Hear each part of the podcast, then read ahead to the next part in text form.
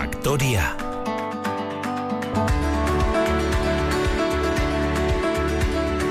Hogeita iru minutu falta dira goizeko bederatziak izateko eta gaur Euskadi Erratiko Faktorian gonbidatu dugu Laura Garrido Euskadiko Peperen idazkari nagusia eta Eusko Legebiltzarreko Legebiltzarkidea Garrido Anderea egun onongi etorri. Bai, ongitorrik askarki asko. Aktualitate politikoari lotuta, azkenengo ordu hauetan Voxen zentsura mozioak jarri du izpidea, e, Sánchez Ietaren gobernuari mesede egingo dion ariketa izango dela iruditzen zaizu?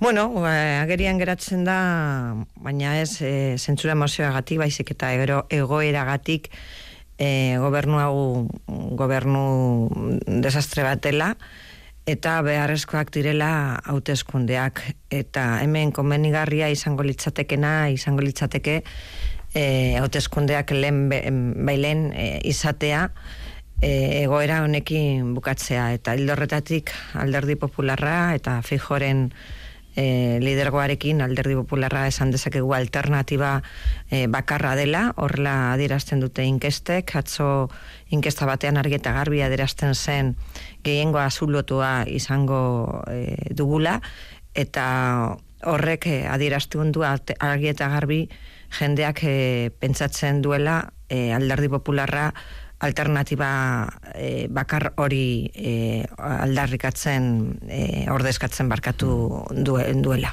E, Sánchezek azken ordu hauetan ausardia eskatu dizue, e, ez ezkoa bozkatzeko aurre egiteko proposamen horri.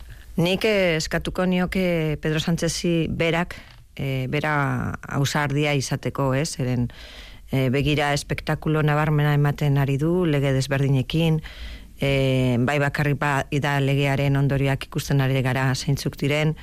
Hemen e, zeireun pertsona e, bueno, ba, onurak hartu dituzte eta zigorrak e, jeitzi dira lege honen aplikazioaren hildotik eta alderdi popularrak proposamen bat aurkeztu zuen abenduan e, ez esan zuen gobernuak bueno, e, gobernuak eta momentu honetan e, argi dago ba, ez direla dosipintzen koalizio gobernua osatzen duten alderdiak e, desproposito honekin e, bukatzeko. Nik e, uste dut hemen e, egin behar duena da Pedro Sánchezek da hauteskundetara deitu eta e, biztan leok e, gure botoa eman eta argitar bidago ba, Pedro Sánchezen egoera e, bukatuta bezala eman dezakegula.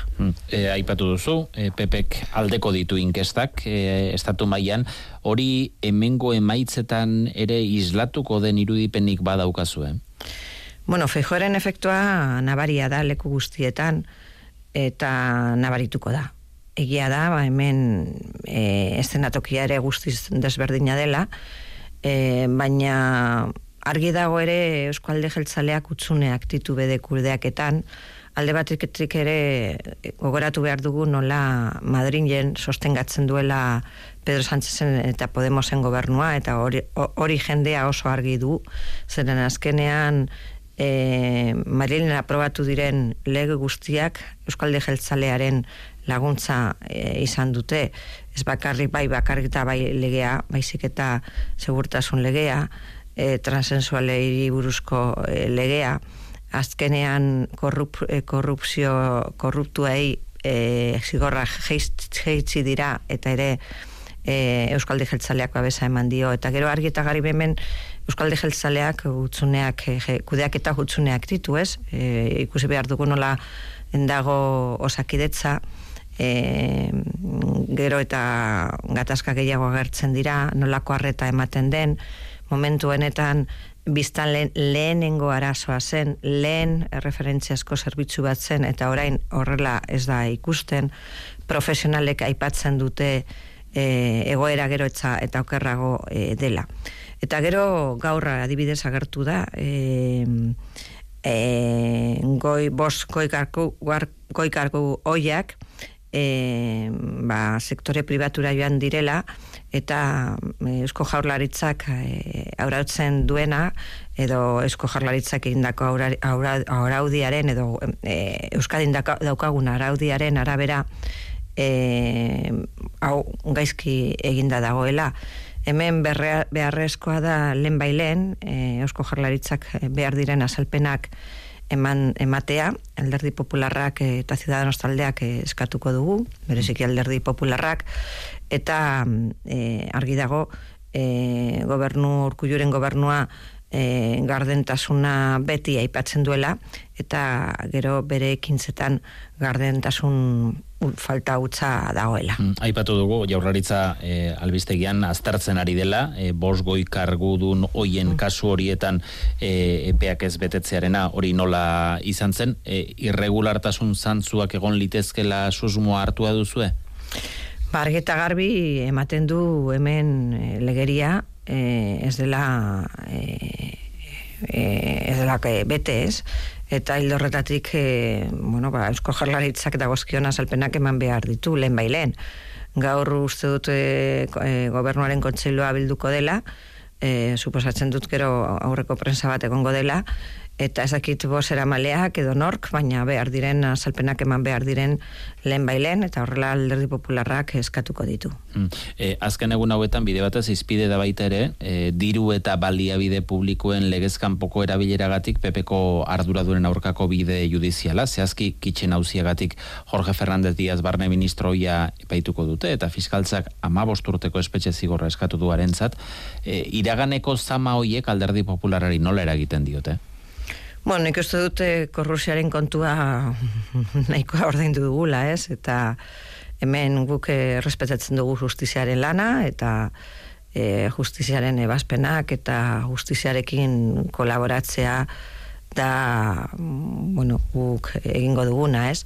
E, baina ona begira adibidez batzuk esaten zuten guztiz garbi zeudela, Euskal Lijaltzaleak adibidez, eta gero Euskadin izan dugun kasu handiena erekin ba, lotuta e, egon dira, ez? E, de Miguel kasua, beste kasu batzuk da gaude, alonzetegi kasua, baina de Miguel kasua oso nabarmena izan da, nola e, Eskualde Jeltzalearen barruan zeuden e, karguak, ba, e, bueno, ba, e, e, erabiltzen zuten e, alderdia e, eta bere posizioak e, ba, korrupzioa e, egiteko eta bueno, azkenean e, espetzera joango dira, baina hemen etxarrena eta lotxagarriena izan da e, Euskalde Jeltzaleak eta Euskalde Jeltzaleak eduki duen jarrera, ez? Zeren babestu ditu e, persona hauek eta ez bakarrik babestu baizik eta e, bere postuetan e, e, sariak eman dizkiote eta adibidez e, ba, de Miguel Kasuan argi eta garbi zegoen txosten bat e, Eusko Jarlaritzan e, esaten zuena e, despidoa e, posiblea zela eta Eusko Jarlaritzak ez du zer egin. E, zuen ez egin edo gogoratu behar dugu ere egibarrek emandako bezagarkada de Miguel Egibiltzarrera joan zena, zenean. Mm. Hemen e, argitu behar dena oraindik ez non dagoen lapurtu den diru hori, zeren ez dugu ezagutzen, ez? Eta komenigarria izango litzateke deno jakitea lapurtu den dirua non dagoen. Mm. E, Jorge Fernández Díaz ministro oiak ez daukaia da, peperen babesik? Bueno, nik men, ez, ez da babesa edo ez babesa edukitzea, hemen e, justiziak bere lana egin behar du, eta alderdi popularrak beti egiten duen bezalazek, justiziarekin kolaboratuko du, eta justiziaren ebazpenak errespetatuko ditugu. E, osakidetzaren egoera ipatu duzu lehen, horren inguruan kezka zabaldua dago, asteburuan ikusi ditugu manifestazio jendetsuak, beste erkidego eta herrialde batzuetan ere badago, osasun gintza publikoarekiko kezka, hemengoa zerbaitetan desberdina ikusten duzu? Bueno, ba, hemen ere nabarmena da, e, e, gastatzen dugun autonomia erkidegoa garela, eta mm, lehen aipatu dudan bezala, biztan leok ikusten dugu gure lehenengo arazoa dela, hau ez da inoiz gertatu, eta horrek adirazten du argeta garbi eusko jarraritzak gauzak gaizki egiten ari, ari dela, ez? E, ez du bakarrik e, aipatzen alderdi popularra, baizik eta orain ikusten ari gara nola profesionalek ere aspalditik e, e, bueno, horrela e, adirazi e, dutela, e, ez bakarrik profesionalen falta, baizik adibidez, ba, e, zerbitzu, oinarrizko zerbitzu batzuk itzi, itzi direla, e, gero adibidez ba, donostiako osi aldean e, dagoen gatazka, denbora luze bat daramala, eta eman behar diren irtenbideak ez dira ematen. Baina horrez gain, nik ere azpimarratuko nuke, e, ematen duela e, Eusko Jaurlaritzak eta Urkulluren gobernuak eta Osasun Sailburua ez duela autokritikarik egiten eta e, autokonplazenzian e, dagoela. Beharrezkoa da e, alde batetik e, jakitea zer gertatzen ari den eta e, bestalde ba, e, neurriak ipintzea e, mai gainean. Baina argi dago hemen egin den kudeak eta ez da eragoinkorra esan izan mm, lehen aipatutan bezala gehien gastatzen dugun autonomia erkidegoa garelako. Hmm, zure ikuspuntutik gutxiago gastatu beharko litzateke? Ez ondo gastatu behar da. Ez, baina adibidez eskuntzarloan eta eskuntzara joaten bagara, ba, alboan dagoen autonomia erkidego batek gutxiago gastatzen du Castilla Leon eta bere emaitzak e, gu baino beagoak dira, ez? Eta e, azkenean dirua ez da e, Eusko Jaurlaritzarena eta administrazionena baizik eta e, biztalnean dirua. E, eta gero beste e, alarma batzuk daude adibidez talentuaren falta, ere atzo ikusti genuen albiste batean nola industriaren pisua oso txikia da. Joango gara orain ezkuntzara eta beste alorretara, eh? baina osasun alorrarekin amaitzeko. E, gastatzen den, inbertitzen den diru hori, e, hobeto gastatu behar dela aipatzen duzu. E, iruditzen zaizu, eraginkorragoa izan izango litzatekela beste erabateko kudeaketa, esate baterako kudeaketa publiko-pribatua, PBPek gobernatutako hainbat erkidegotan ikusten duguna? Bueno, e, kudeak eta publiko eta pribatua hemen ikusten da, ez bakarrik alderdi popularren gobernatzen duen ekerreki degotan, ez? E, segurazki hemen ikusten ba, e, ba, ba, datuak beste autonomia alderdi popularra gobernatzen duen autonomia erkidegoetan, baino handi hau kesen ditzateke. Hori ez da alderdi popularraren ezaugarri, ezaugarri bat, baina egia da, kolaborazio publiko eta pribatua e, dagoela e, tolosan asunción klinikarekin adibidez klinika pribatu da bata eta kontzertu bat dago e, osakidetzarekin eta ez da ezer gertatzen mm. ba, e, hau gauza hauek normala bezala ikusten ari gara baina hemen nabarmena da lehen e, osasuna, osakidetza, osasun publikoa, euskal osasun publikoa referentzasko zerbitzu bat zela. Eta e, e, orain ez dela referentzasko e, zerbitzu bat. Eta hainbat irregulartasunak ikusi dugu. Eskaintza publikoetan egon diren irregulartasunak. Zertoetan egon diren irregulartasunak. Pandemiaren kudeak eta nola egin zen. Baina hau ez da, ez du alderdi popularak esaten, baizik eta profesionalek, adituek, eta gero, e, bueno, argi dago hemen, e, e, arazo batzuk ditugula eta eusko jarlaritzak neurriak jarri beharrean ez du egiten autokritikarik eta lehen adipatu dudan bezala autokonplazentzia horretan e, instalututa dago denbora guztietan. Hmm. Ezkuntza lorrekoak aipatu dituzulen, talentu falta besteak beste, jaurlaritza ezkuntza legedarria idazten ari da, ez dakit zuekiko gerturatzeren bat egon ote den? Bueno, oso zaila da, zeren azken hemen argita garbi ikusten ari garena da, e, aukera nabarmena galtzen ari garela, ezkuntza ba, guztiz baliabide eraginkor bat izateko gure gaztentzat eta ber, bere etorkizunerako, ez? Eta argi eta garbi ere, e, aipatu dezakegu ezkuntza e, nazionalismoaren proiektuaren menpe e, ipini, ipintzen dela, eta hori uste dut guztiz e, txarra dela gure mm, eta gure gazten etorkizunerako horrezegatik guk itun horretan ez gara, ez gara ez gaude eta etorkizunean ba, e, aprobatuko den edo ateratzen den legea enbide horretatik jarraitzen du, argi eta mm. garbi gure taldeak ez, ez du abestuko. Lege berri hori idazten ari da jaurlaritza, baina dagoeneko horrekin legearekin sintonian doazen dekretuak indarrean dira, esate baterako matrikulazioari begirakoak. Kritekerio horien ze irakurketa egiten duzu, eh? Bueno, ba, hemen, bueno, orain ikusi beharko genuke e, aprobatzen den legera, legearekin nola geratzen diren gauza, baina e, momentuz, esan dezakego argeta garbi, e, aprobatuko den legea, eta oinarria da lege bat, eta gainera urte askotan e, martzan jarriko den e, lege bat ba, e, uste dugu argi eta garbi aukera bat e, galtzen dugula. E, sexuen arabera ikasleak bere izten zituzten hainbat e, eskolek, azkenean erabaki dute e, jaurlaritzaren itunpeko izaten jarraitzeko, finantziazio publiko izaten jarraitzeko, bere izketa hori alde batera ustea, eta aurrerantzean e, batera izango diran eskatzen mutil e, ikasgeletan. Zer iruditzen zaizu?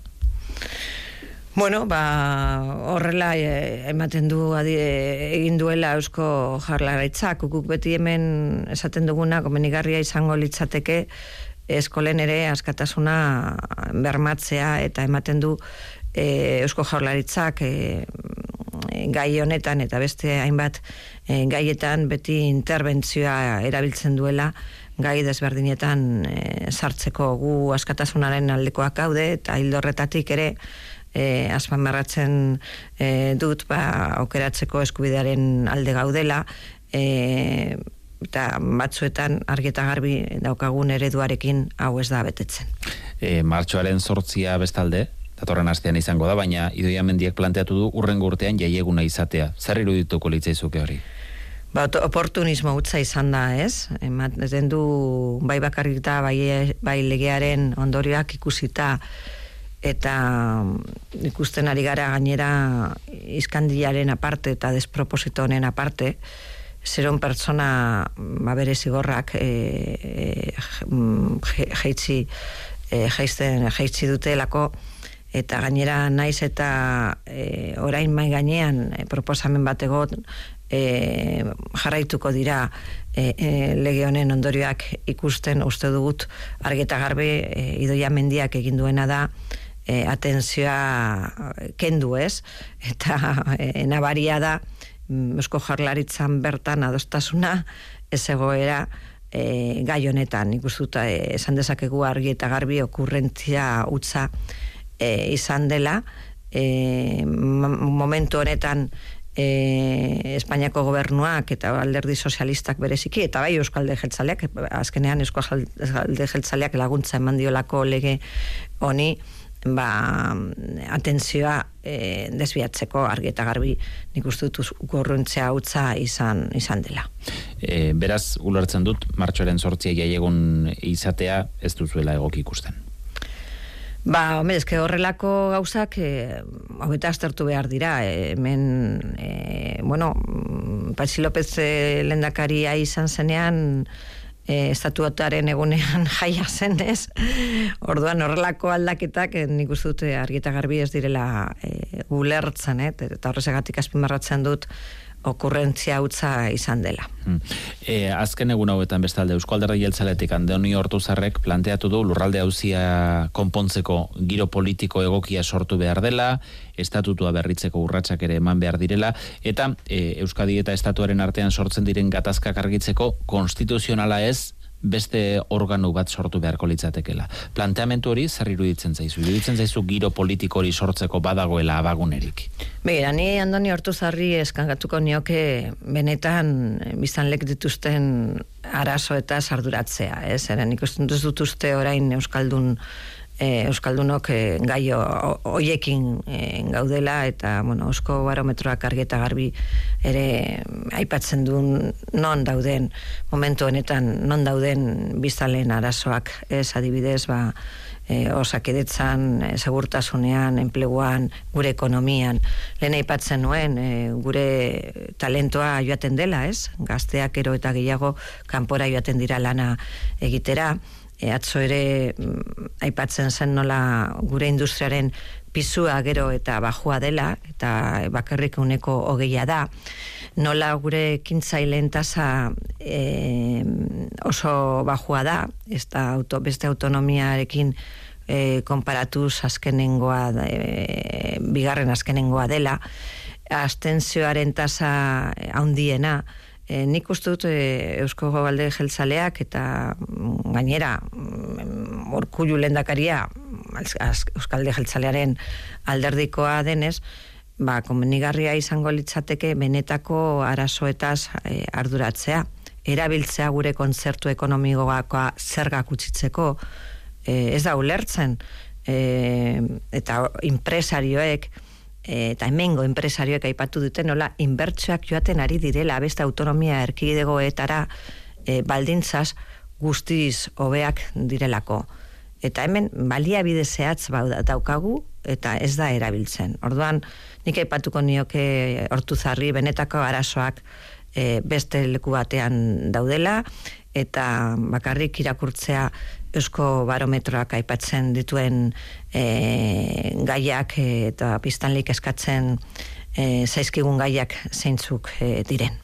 Estatutua berritzeko aukera horren aurrean beraz, ulertzen dut alderdi popularra, e, konstituzioaren baitako berritze bat balitzere, ez luke launiotan hortarako egokitasunik ikusiko. Ba, eske, gauzak aldatzen direnean jakin behar dugu zertarako e, komenigarria doez, den edo ez, ez da, bai, zer gertatzen e, araudiak aldatzen, aldatzen badira, hainbat estatuto aldatu e, dira, baina dago, dago kion prozedura jarraituz, legeria e, errespetatzen, eta behar diren gehiengoak e, lortzen, ez? Baina ematen du e, nazionalistek nahi duten e, bidea, ba, guztiz apurtzailea izango dela, eta bide ona ez da izango, eta daukagun oberena ez da izango guk gure estatutoaren alde, alde gaude, eta uste dugu e, marku horretan e, marku hori sendotu dezakegula konstituzioaren barruan. Hortze dago lehen aipatu dizudan bezala kontzertu ekonomikoa eta komunigarria izango litzateke. Kontzertu ekonomikoa erabiltzea e, biztan lehi zergak e, gutxitzeko Ba, Laura Garrido, Euskadiko Peperen idazkari nagusia. Eskarrik asko gaur goizean Euskadi Erratira gerturatzeagatik horrengo batera arte. Bale, eskarrik asko zuei, agur.